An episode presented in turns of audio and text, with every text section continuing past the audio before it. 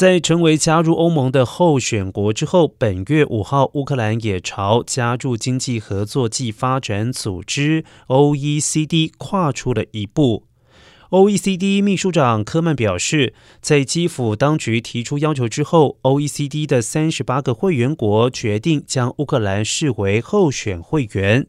由于 OECD 入盟的程序相当复杂，需要很长的时间，候选会员国必须在反贿赂措施、税收、环境和相关统计等方面证明国家政策能够达到经合组织的标准。